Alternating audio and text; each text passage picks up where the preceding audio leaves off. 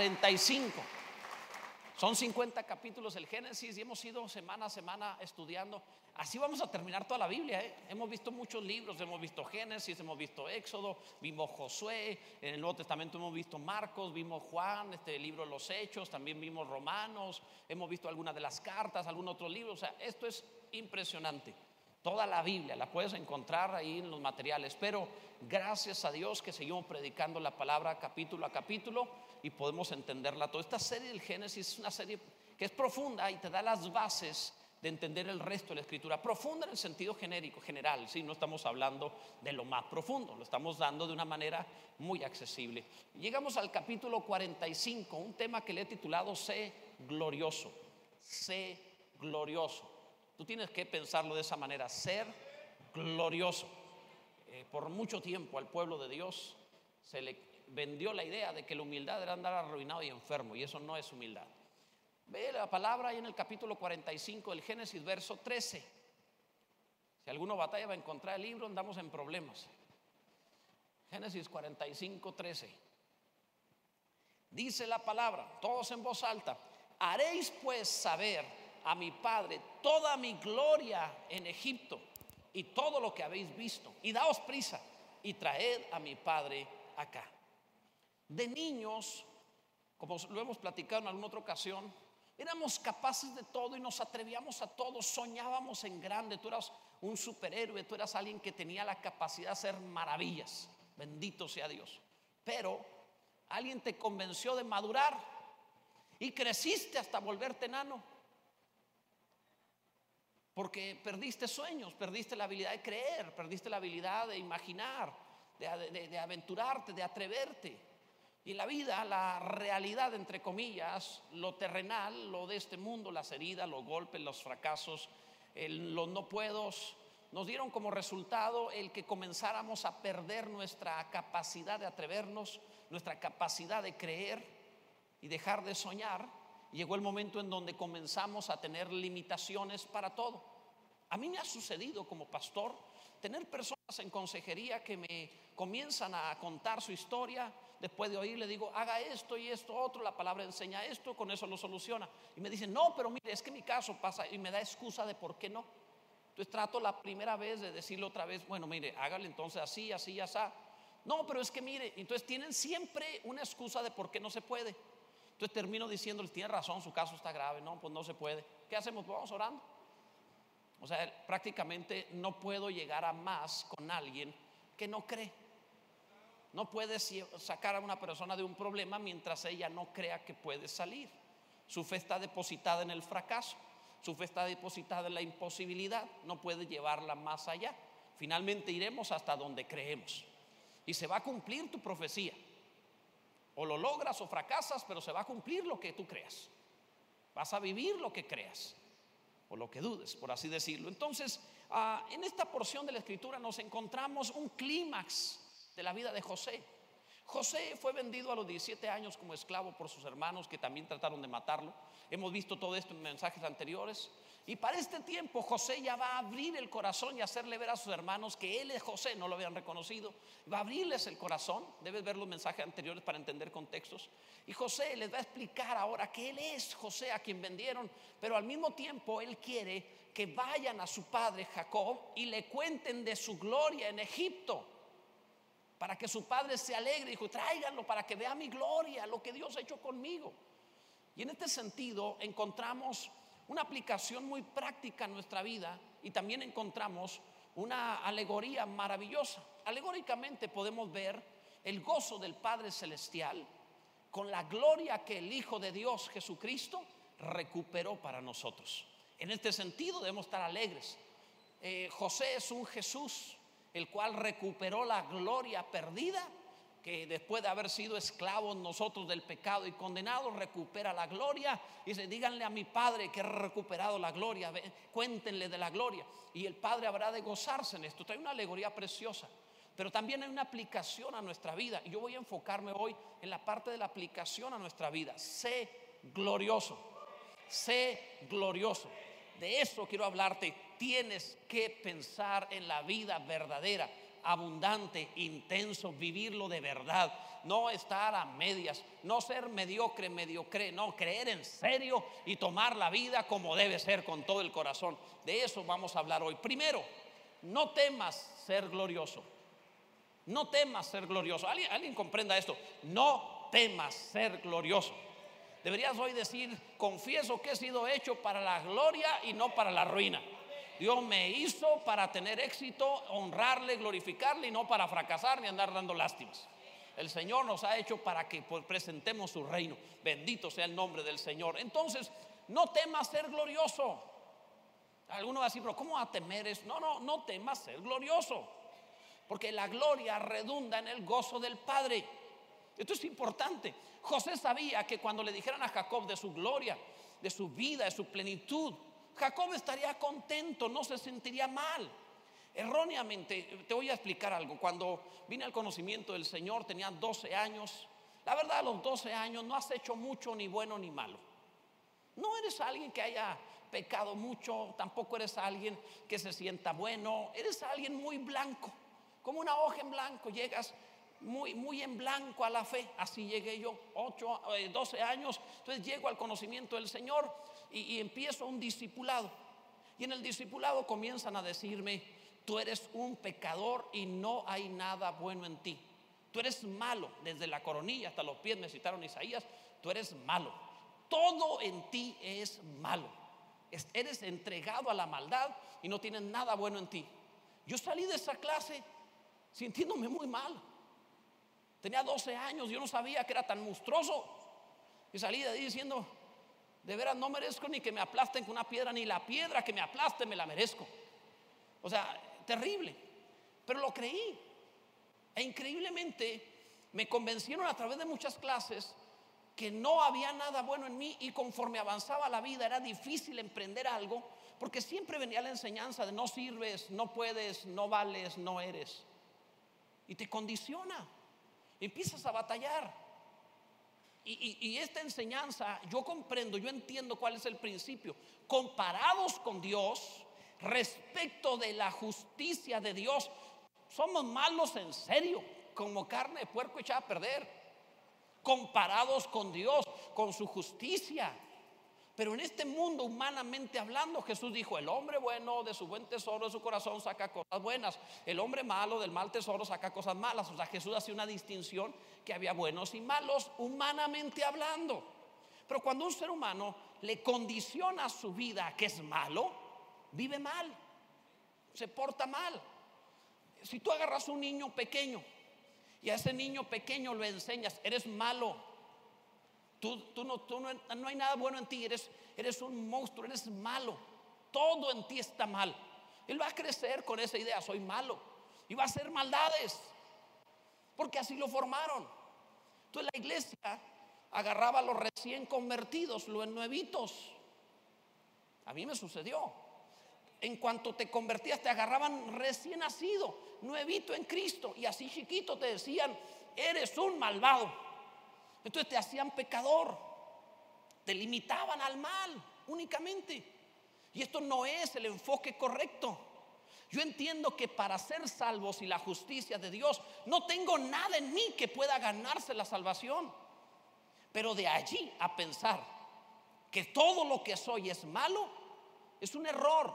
Pablo explica en, la carta a los romanos en el capítulo 7, usa todo el capítulo para decir, con mi mente yo sirvo a Dios, pero con mi cuerpo el pecado. Dice, porque encuentro que mi mente es para el Señor, pero hay una ley en mí, en mis miembros, en mi carne, que me lleva a hacer el mal. Así que ya no soy yo el que hace lo malo, sino el pecado que mora en mí. Entonces Pablo está diciendo, todo ser humano tiene dentro de sí el pecado, una naturaleza que le hace portarse mal. Pero dice, yo no soy yo sino el pecado que mora en mí. En mí está el, hacer el bien, pero no lo puedo cuando tengo el pecado en mí. Pero yo no soy eso. Miserable de mí, ¿quién me librará de este cuerpo de carne? Entonces ve la diferencia. Pablo está diciendo, el pecado está en mis miembros, pero yo no soy pecado. Soy hijo de Dios. Entonces, si agarras a un niño y le enseñas a ser malo, él va a ser malo. Si agarras a un recién convertido y le dices, eres malo en todo, va a portarse mal y va a decir, pues ¿cómo quieres que me porte bien? Pues si así soy. Y tiene doctrina para decirlo. Pero el Señor no dice eso, el Señor dice, lo que era lo maté en la cruz, esa carne está eliminada, ahora lo que yo quiero para ti es una nueva vida, una nueva naturaleza, ahora debes de ser hijo de Dios, glorioso, bendito sea Dios, con una nueva vida, el que está en Cristo, nueva criatura es. Alguna vez les expliqué esto, la Biblia dice, que el Espíritu Santo habría de convencer al mundo de pecado y explicó Jesús de pecado por cuanto no creen en mí. El mundo necesita que lo convenzan de que es pecador y debe arrepentirse. Has predicado el Evangelio, le hablas a alguien, te dice, Ay, yo no me merezco el infierno, yo no soy para condenarme. Entonces tienes que explicarle que es pecador y que no puede salvarse por sí mismo. Que no puede salvarse por sí mismo. Eso no significa que no haya esperanza para él. Se convierte. Ahora dice que el Espíritu ya no me convence de pecado porque ahora sí creo. Ahora el Espíritu me convence, dice, da testimonio a mi Espíritu de que soy hijo de Dios. Entonces el Espíritu Santo convence al que no cree de que es pecador y necesita Cristo. Y luego convence al cristiano de que es hijo de Dios. ¿Entiendes la diferencia? Y a veces la, iglesia cometió el error de agarrar al, hombre del mundo y le decía, eres pecador, conviértete, se convertía. Lo agarraba cristiano y decía, eres pecador. Ya no, lo mataron en la cruz, ahora es hijo de Dios. Ahora enséñale a vivir diferente y a ser glorioso. Dale testimonio de que es hijo de Dios. Enséñale quién es. No lo condiciones a vivir mal. Alguien debe entender lo que estamos diciendo, bendito sea Dios. Porque si no, nos desorientamos, amados, nos desorientamos cuando nos dan una enseñanza que nos limita. De algún modo, doctrinas orientales se metieron a la iglesia y, le dieron la idea de no desear nada, de no crecer, no prosperar, que era malvado eso. Y de pronto quisieron hacer en el cristianismo una especie de budismo en donde el dolor es producto de los deseos que se frustran. Así que si no deseas, nunca te frustras. Y si no te frustras, no tienes dolor. Ah, entonces, ¿cuál es la solución? No desees nada. Entonces trataron de venderle al creyente la felicidad de no desear. Y eso no es. Ve la palabra.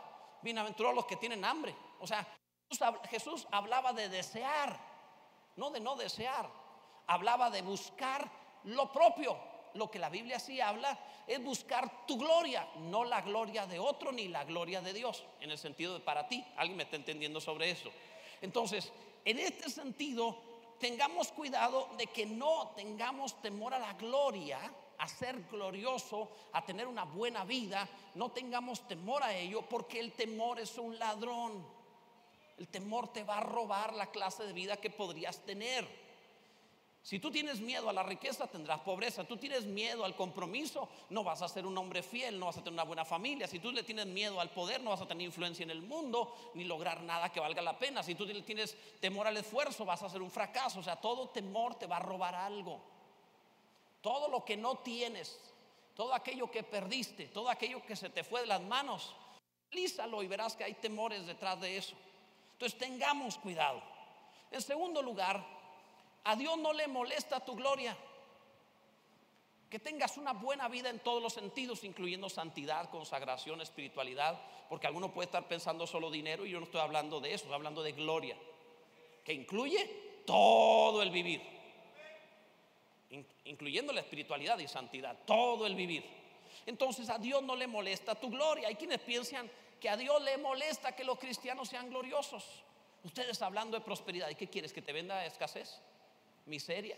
O sea, cuando alguien me dice, ese es el evangelio de la prosperidad, espérame, espérame tantito. Cuando te suben el sueldo, ¿te pones triste? Cuando te suben de puestos, dices, no, por favor, devuélvame a la humildad.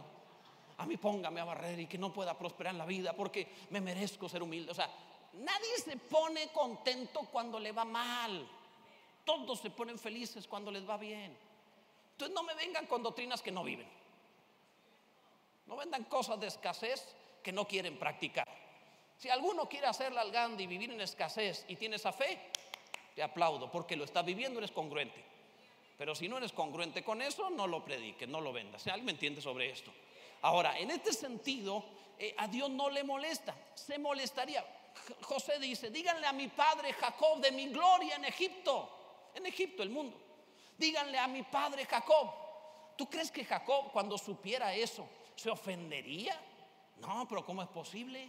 Engreído José, ya sabe yo, lo hubieran matado mejor. ¿Cómo es posible que, le haya, que, tenga tanta abundancia? Eso no es de un creyente. O sea, Jacob no se iba a ofender. Es más, mira la Biblia, fíjate. Dice el capítulo 45, el verso 13, haréis pues saber a mi padre toda mi gloria en Egipto y todo lo que habéis visto y daos prisa y traed a mi padre acá.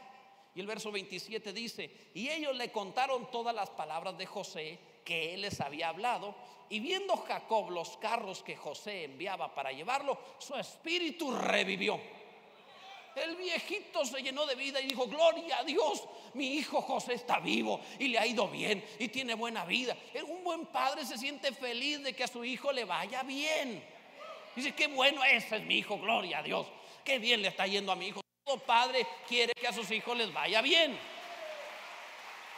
Jesús habló lo mismo.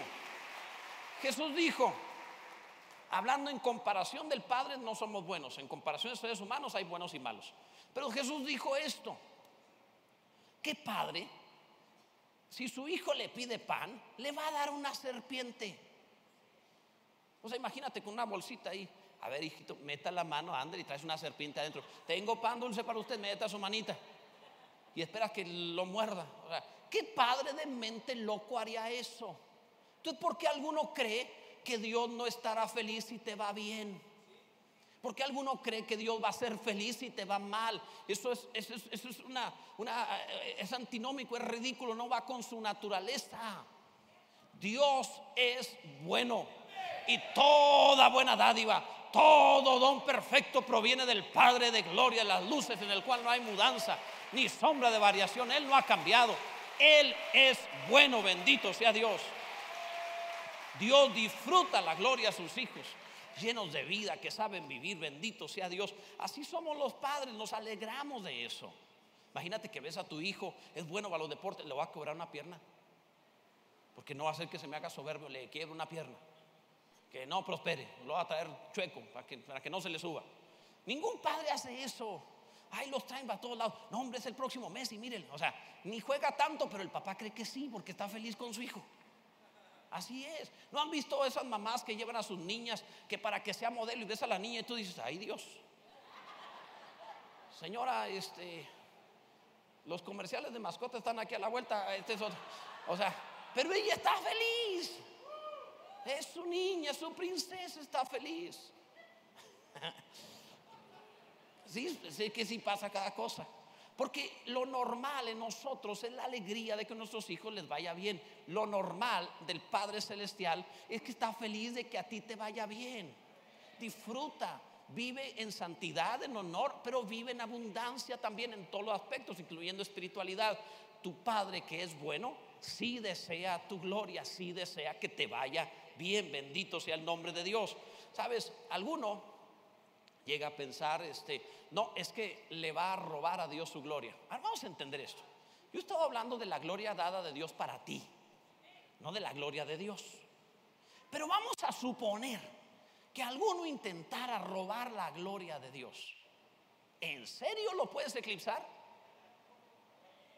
Dime cómo le vas a hacer para ser tan glorioso que ocultes a Dios, que lo hagas desaparecer que lo haga no notarse. Nosotros inventamos la luz eléctrica, pero nunca hemos podido eclipsar el sol. Y te hablo del sol, una estrellita de las chiquitas, de las pequeñas, de la grandeza que Dios hizo. ¿Tú crees que tu gloria puede eclipsar a Dios? No seas soberbio diciendo, no, es que si, si tenemos mucha gloria, después este, robamos gloria. No seas soberbio, no hay manera de que tú crezcas que puede eclipsar en nada la gloria del Todopoderoso, del Altísimo, del Dueño, Señor, Creador de todas las cosas. Bendito sea su nombre. Entonces buscamos la gloria que Dios ha preparado para nosotros. No la gloria para otro ni la gloria de Dios, la gloria para nosotros, lo que Dios desea que tú seas. Nada más. En tercer lugar, líbrate de la falsa humildad. En serio, líbrate de la falsa humildad. No caigas en el error de esa falsa humildad en donde se llega a hablar de que no soy nada, yo merezco nada. Porque no sé si has visto que el creyente pronto le da por ser mega humilde. O sea, Jesús hablaba bien claro y él decía, ¿tienes envidia porque yo soy bueno? Imagínate un, ser humano diciendo eso, otro ser humano, un hombre diciendo eso. Pero Jesús hablaba así. No se andaba como... Eh, él decía, soy humilde y, limpio de corazón. Interesante y manso de corazón. Interesante que Jesús hablaba así. Pero, pero el creyente le da por victimizarse, creyendo que eso es ser humilde. Y eso no es ser humilde. Y entonces trata de hacerse menos. ¿Sabes? Me gusta una, en el libro de Una vida con propósito de Rick Warren, habla una, una frase maravillosa apenas empezando el libro en donde dice humildad no es pensar menos de uno mismo. Humildad es pensar menos, perdón, humildad es pensar menos en uno mismo. No menos de uno, sino menos en uno. No eres el centro de esta historia. Dios es el centro de esta historia. Así que hacerte chiquito no te hace humilde. Andas presumiendo tu ruina. Como quien compara cicatrices. A veces te, encuentras creyentes hablando de sus caídas, sus tropiezos, sus dolores, todo lo que sufren, comparando como quien compara cicatrices, como viejitos intercambiando pastillas, o sea, a ver quién está más arruinado, tranquilos. ¿No, ¿No se han fijado en eso? El joven tiene tarjetitas en su buró, el anciano tiene, tiene este, medicinas. Pero pues, no digo que no las tenga, pues a veces se requiere. Pero a veces compara con otro, el creyente hace eso. No, es que a mí, mira, yo, la verdad es que me ha ido así, me pasó lo otro. Ya andan contando a ver quién le va peor. Y cuando tú te encuentras eso, tú dices, ¿cómo vamos a ganar el mundo? El mundo te ve y dice, no, yo no quiero eso. Yo te conté esto en un mensaje. Predicando el Evangelio a alguien, me dijo, yo no quiero ser cristiano. ¿Por qué no quiero ser cristiano? Me dijo, porque fulano de tal, otro que trabaja en la misma empresa, fulano de tal, cristiano, ya me habló de eso. Y él me dijo, entre más te consagres, más te ataca el diablo. Digo, yo no quiero problemas. O sea, este hombre no le dio el Evangelio de Cristo, las buenas nuevas de Cristo. Le dio, entre comillas, el Evangelio del diablo. Hablándole de lo mal que le iba a ir si era cristiano. Y dijo, pues yo no quiero. ¿Quién va a querer? Jesús nunca andaba diciendo eso. Jesús decía, les doy vida, vida en abundancia. Eso decía Jesús. Les hablaba de descanso, de reposo, les hablaba de salud, de santidad, de cambio, transformación, de paz. Podía ser que ni en el funeral lloraras, bendito sea Dios. Entonces, ¿por qué no dar realmente lo que es buenas noticias? La verdadera humildad no está en, en hacerse menos, amados. La verdadera humildad en realidad se encuentra, curiosamente, en ser glorioso.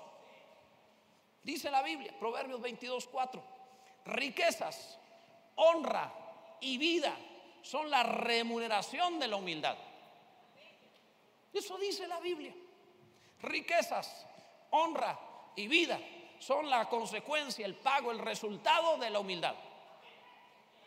No la pobreza, no el pecado, no la necesidad, no andar dando lástima, no victimizarse. Eso no es humildad, no hacerse menos, eso no es humildad.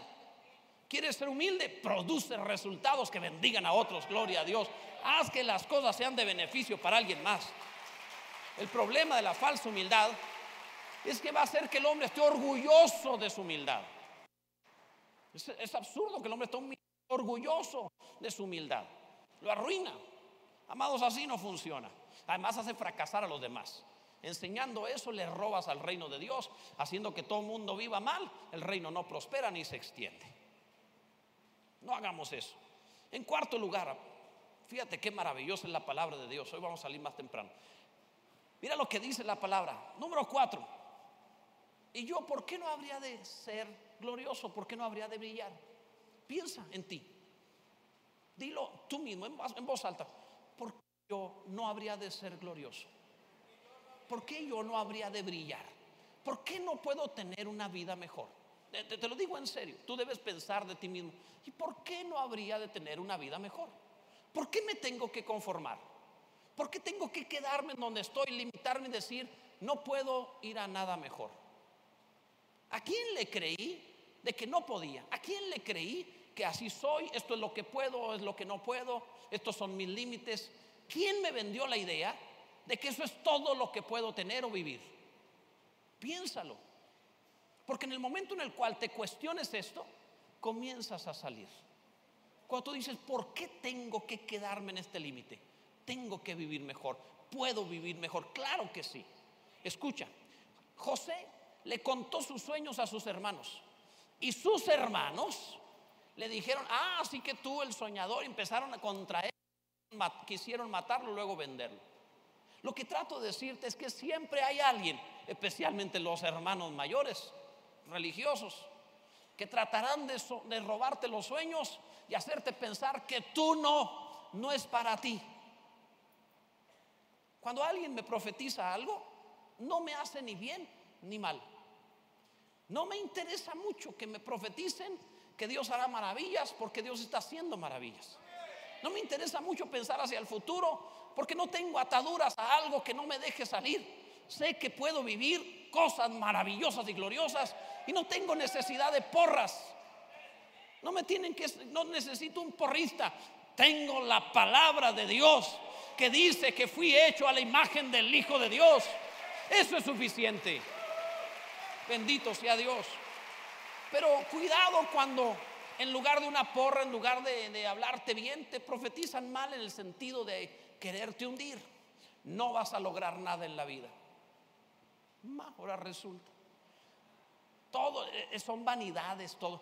Mira, para empezar, la Biblia dice todo es vanidad. Entonces dejémonos de cosas. Es que anda de vanidoso. ¿Y quién no?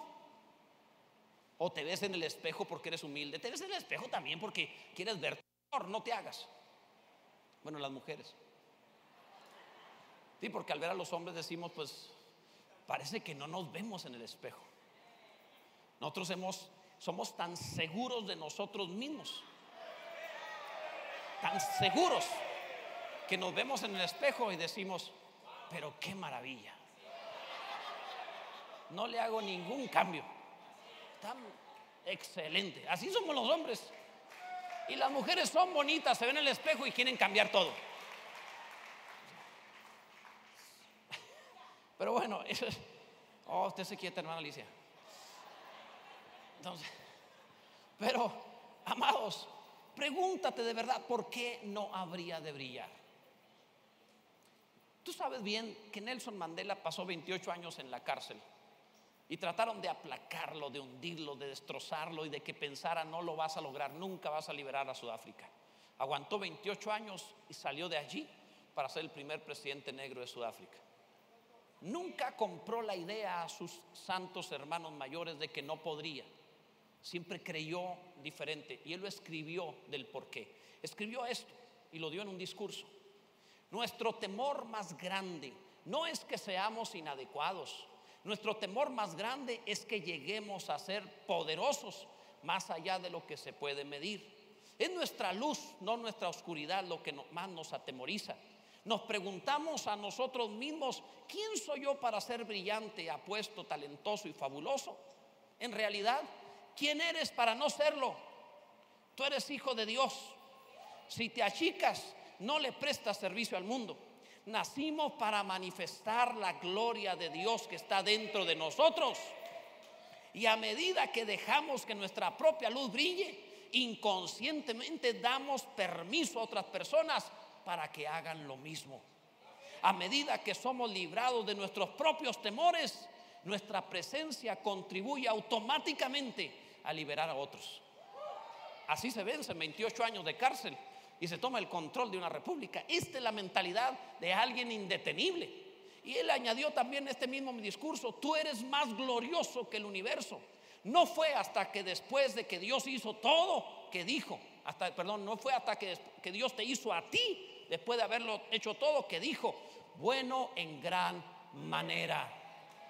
Hasta que te creó a ti, dijo Dios, es bueno en gran manera. Bendito sea Dios. Por eso José dice, cuéntenle a mi padre de mi gloria. Vuélvete magnífico. Sal mañana a tu trabajo sintiéndote campeón. Vuélvete magnífico, trabaja excelente, compórtate con una enorme dignidad. Que todos los que te conozcan, ¿qué le pasó? Sacó la lotería, ¿por qué anda tan feliz? Oh, es que descubrí que soy magnífico en Dios.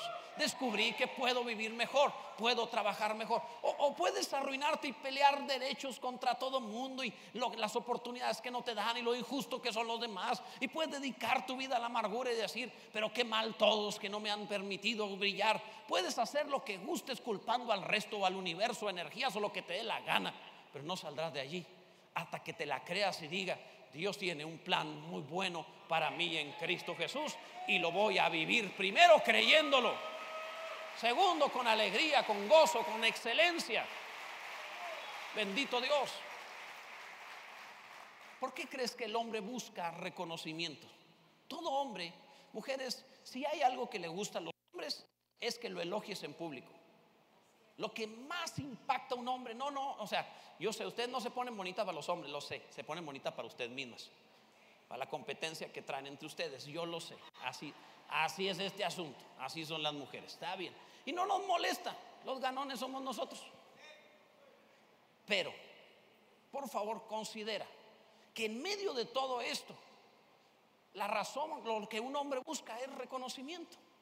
Lo que un hombre busca es aplauso, es que le digan, bien hecho, trabajas muy bien. Eso hace un campeón. Cuando un hombre le dan un aplauso, un reconocimiento, lo hacen sentir que es valioso, él se vuelve un campeón. Él puede, él sabe. Cuando le dicen, no sirves para nada, se, se destruye. Es tan importante esto para él. Digo, no debería oír a nadie más, pero sucede en lo cotidiano. El hombre, ¿por qué busca ese reconocimiento? Porque él sabe dentro de sí que en un principio fue creado en el huerto del Edén y que la primera voz que oyó de Dios cuando le comisionaron algo fue, gobierna, enseñoreate de toda la creación, sojuzga, da fruto, gobierna, eres Señor de esta creación. Y él añora eso.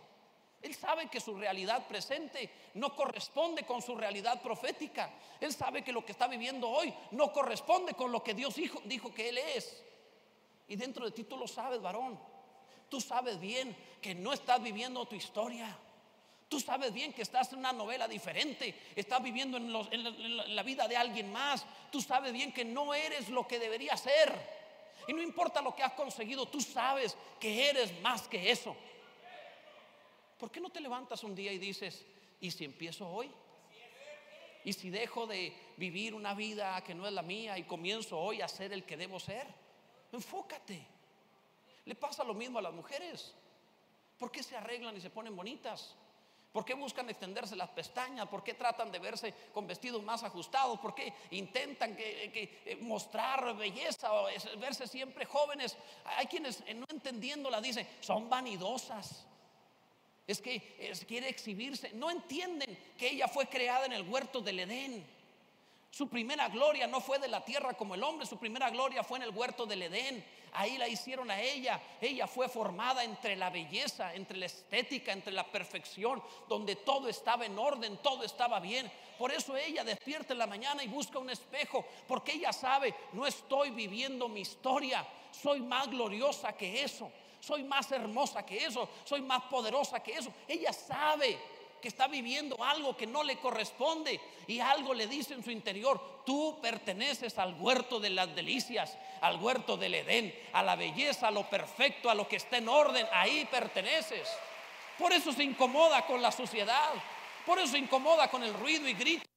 Por eso, por eso la mujer batalla en un hogar desordenado, porque no es su Edén, no tiene que ver con ella.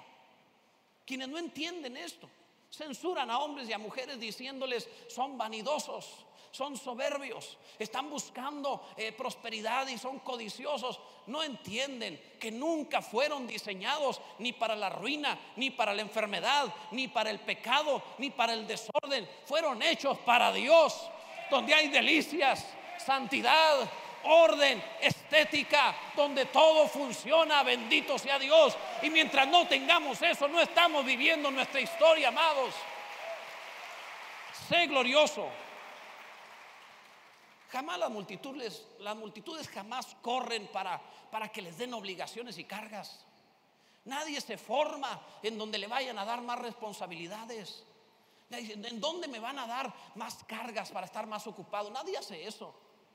Pero la gente se forma en donde les van a dar regalos que tengan que ver con la vida, como la comida, como finanzas, como la vida familiar. Ahí sí se pueden formar. Si mi hijo va a estudiar, me puedo formar ahí en lo que puedo inscribirlo y ahí va a aguantar en fila porque se trata de vida. Todo ser humano soporta lo que sea por la vida, pero nadie hace esfuerzos por lo que no es vida verdadera. Eso no es orgullo, eso no es soberbia, eso es vida normal que Dios quiere para ti.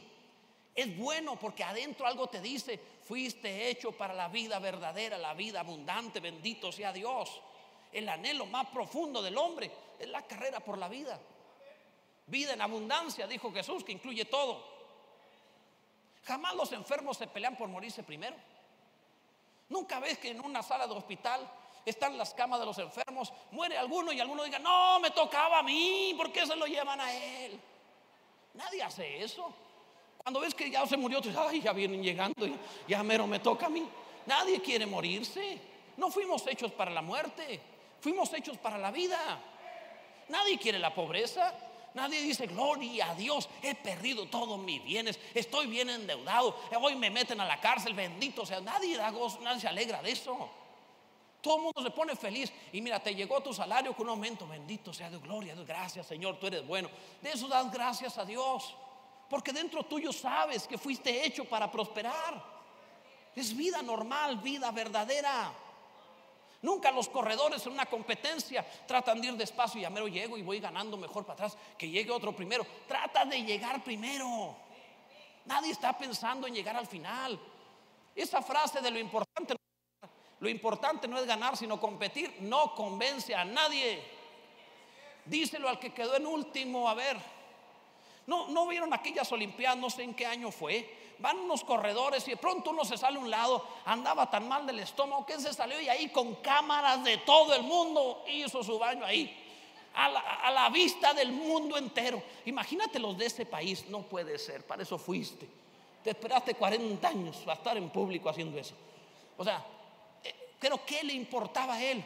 Yo no me pierdo la carrera, dijo, no me voy a ir a buscar un baño. ¿Qué me importa la televisión y el mundo entero? Estoy aquí para ganar. Para eso estaba allí y no iba a dejarlo. Todos queremos llegar a la meta como campeones. Ese es nuestro diseño. Si ganamos o no, pero intentaremos. Porque esa es la vida. Para eso nos hicieron. Esa es gloria también. Ve las historias, los cuentos, los mitos de la humanidad. Todo lo que inventan las grandes civilizaciones griegos, romanos. Ve todos los inventos y los cuentos. ¿Por qué se ponen de moda películas de un genio que te concede deseos? Porque todo mundo sabe, me hicieron para ser glorioso. Quisiéramos que fuera tan fácil como frotar una lámpara. No lo es. Pero todo mundo sabe. Es más, no dudo que muchos de los presentes al ver un cuento así han de pensar, ¿yo qué pediría? Porque algo dentro tuyo te dice, eres glorioso te lo mereces. Pero no sé qué pasó que la religión trató de convencer, no te mereces nada, eres un malvado pecador, deberías irte al infierno y tratarnos como nada, mientras que allá afuera le están diciendo al mundo, tú puedes, sal adelante, prospera, le están diciendo a la iglesia, no sirves para nada, no vales nada, no vas a lograr nada. No, mi amados, eso no es el Evangelio de Jesucristo, el Evangelio de Cristo es, los príncipes del reino están aquí en la tierra, vayan y conquisten en todos los lugares, sean los mejores estudiantes, los mejores en la familia, los mejores en el trabajo. Vayan y muestren su gloria a las naciones. Bendito sea Dios. Por eso la promesa de Jesús, el que en mí cree tiene vida eterna. Prometía vida. Y, Jesús mismo dijo, oró al Padre delante de sus discípulos, la gloria que me diste, yo te he dado. ¿Sabes que los discípulos lo vieron glorificado? Dice Juan, y vimos su gloria, gloria como del unigénito del Padre lleno de gracia y de verdad. Y el mismo apóstol Juan después registra, la gloria nos las pasó a nosotros. Quería que viviéramos así. No, es que tienes que andar descalzo porque él andaba descalzo. Dice la Biblia, siendo rico se hizo pobre para que fueses enriquecido. La idea de esto es, llevó tus pecados para que no peques, llevó tu enfermedad para que no te enfermes, llevó tu pobreza para que tengas abundancia, llevó tu maldición para que seas bendito. Comprende que llevó la cruz para que no la lleves tú en el sentido de la maldición, solo el sentido de la vida y sus beneficios. Por último, amados, ponle fin a los ladrones de gloria, ponle fin. El hombre teme a la gloria y hasta se ha ensañado.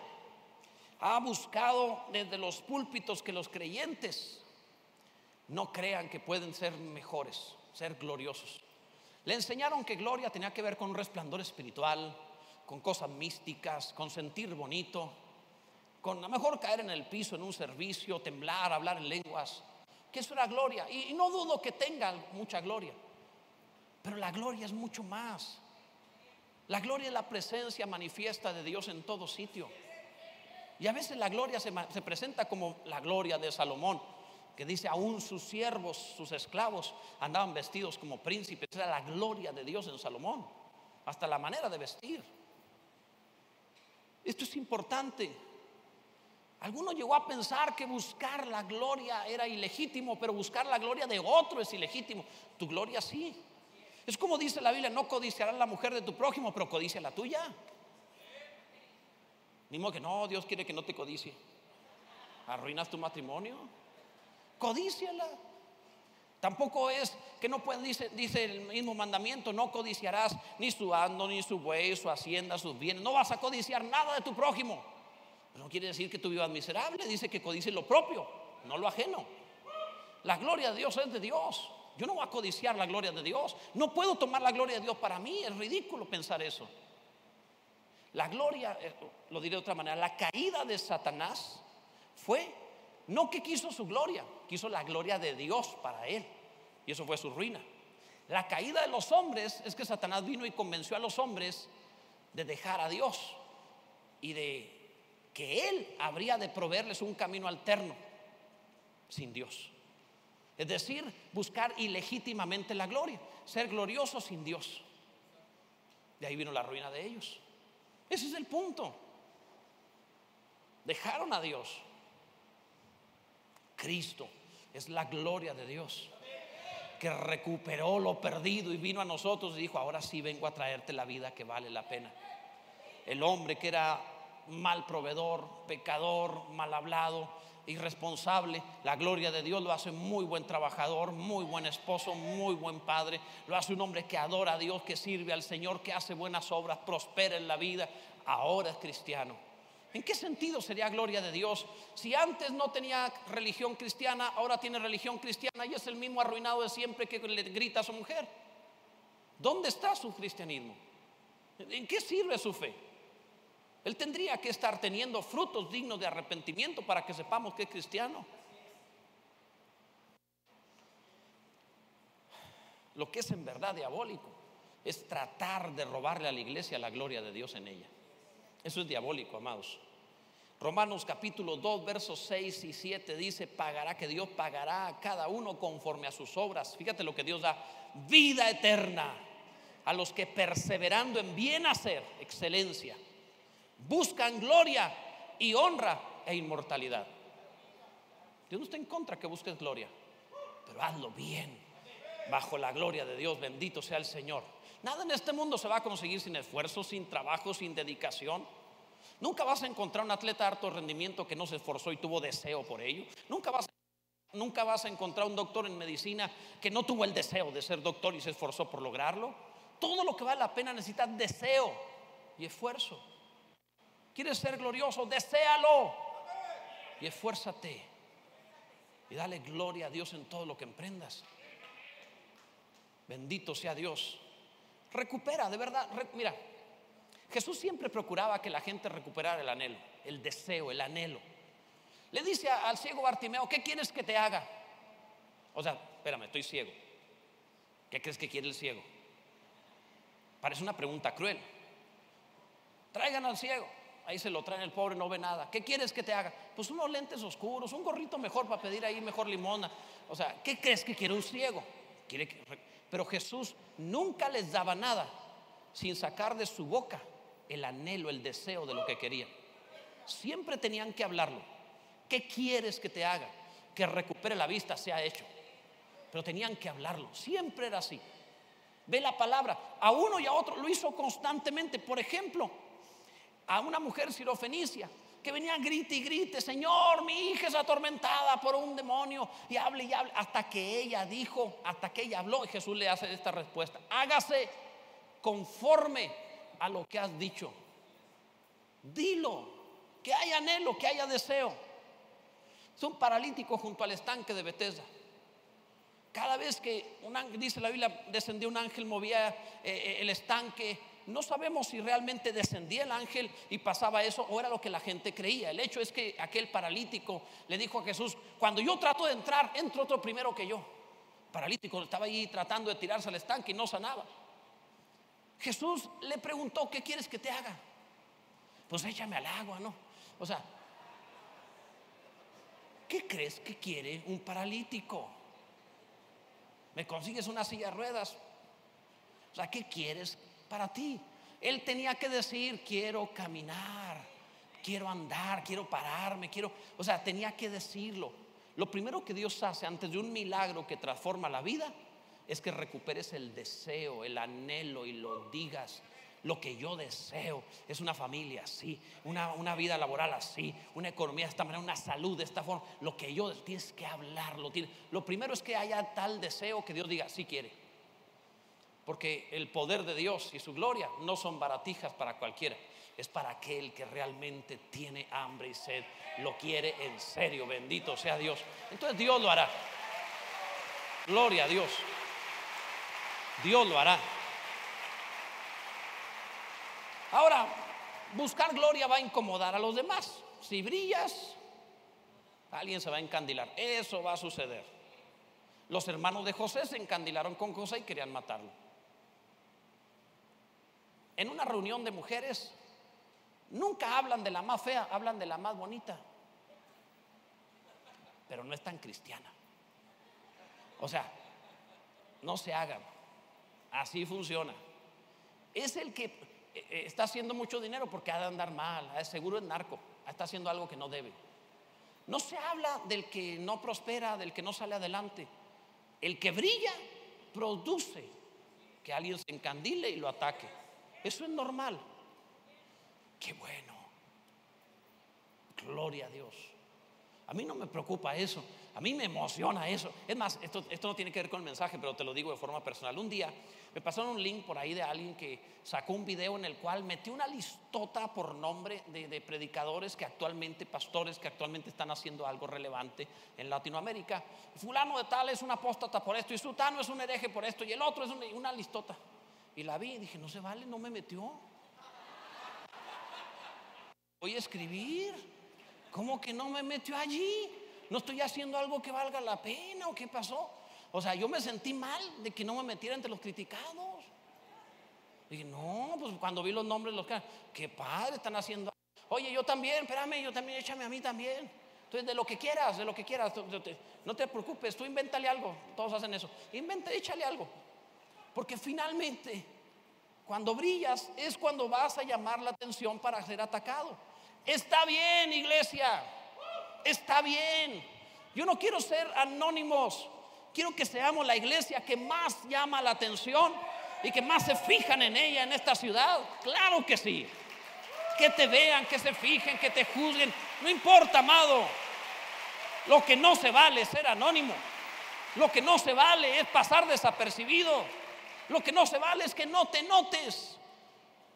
El éxito va a exhibir el fracaso de alguien más. Está bien. Es hora de ponernos la túnica de colores. Es hora de contar nuestros sueños. Es hora de mostrar gloria. Es hora de decirle a los demás lo que Dios está haciendo con nosotros. Es tiempo de dar fruto de tal manera que encandile a alguien. Está bien, iglesia, llegó la hora de que te, te vean, no es momento de ser anónimos, no es momento de pasar desapercibidos, no es momento de no llamar la atención. No, mi amado, llama la atención. Que te vean, que, que hay cristianos excelentes, bendito sea Dios. Llegó la hora de que el pueblo de Dios de verdad sea notable. Jesús conmovía, la iglesia conmovía. Mira, si Dios te llama a ser mártir, brilla como mártir. Sé el mejor mártir, el más contento ahí mientras te prenden fuego. Si no te llama al martirio, no te victimices, porque no le añades nada. Llegó tu momento de brillar. Y eso es importante, llegó tu momento de brillar. No hay tiempo que perder. No hay tiempo que perder. Es hora de quitar todo velo que impide brillar. ¿Recuerdan ustedes a Moisés? Dice la Biblia que Moisés, cuando subió al monte, bajó y brillaba. La gente lo vio y dijo Moisés, no, no, no, estos malvados pecadores no deben ver la gloria de Dios y se puso un velo. En el antiguo pacto, la gloria estaba velada. Así que era normal, traía un velo. Entonces tú veías en Israel a todos los israelitas y los hombres andaban sin velo. Las mujeres traían velo. Entonces yo me imagino alguna vez que está por ahí algún israelita hablando con otro. Oye, mira, ahí van las hermanas. Oye, ¿quién es esa grandota que va allá? Es Moisés. porque era el único hombre velado. Entonces, yo no sé, a lo mejor así pasó. Que no te vaya a oír, es el viejo profeta, es Moisés. Porque él traía su velo, siempre andaba con su velo. Dice la Biblia que ya no había gloria en él, pero seguía con el velo.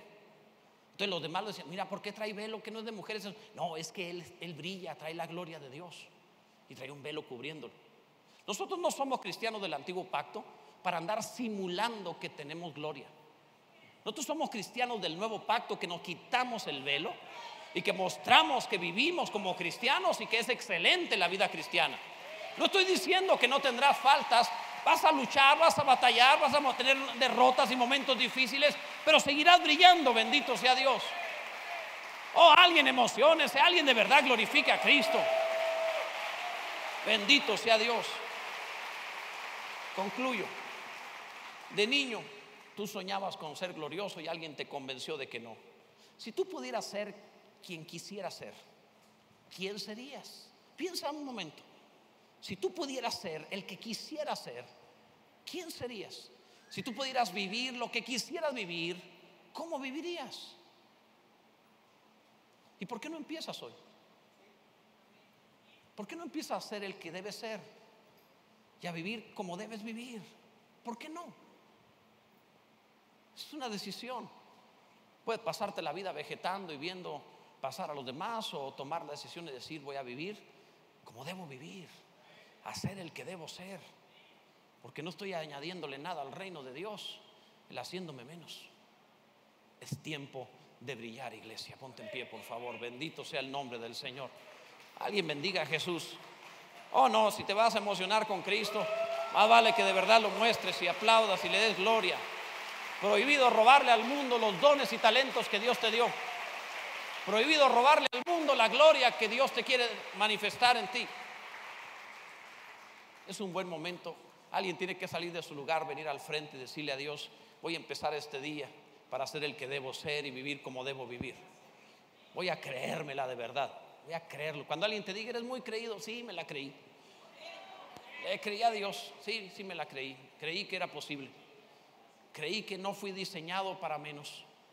Creí que era posible. Estoy feliz,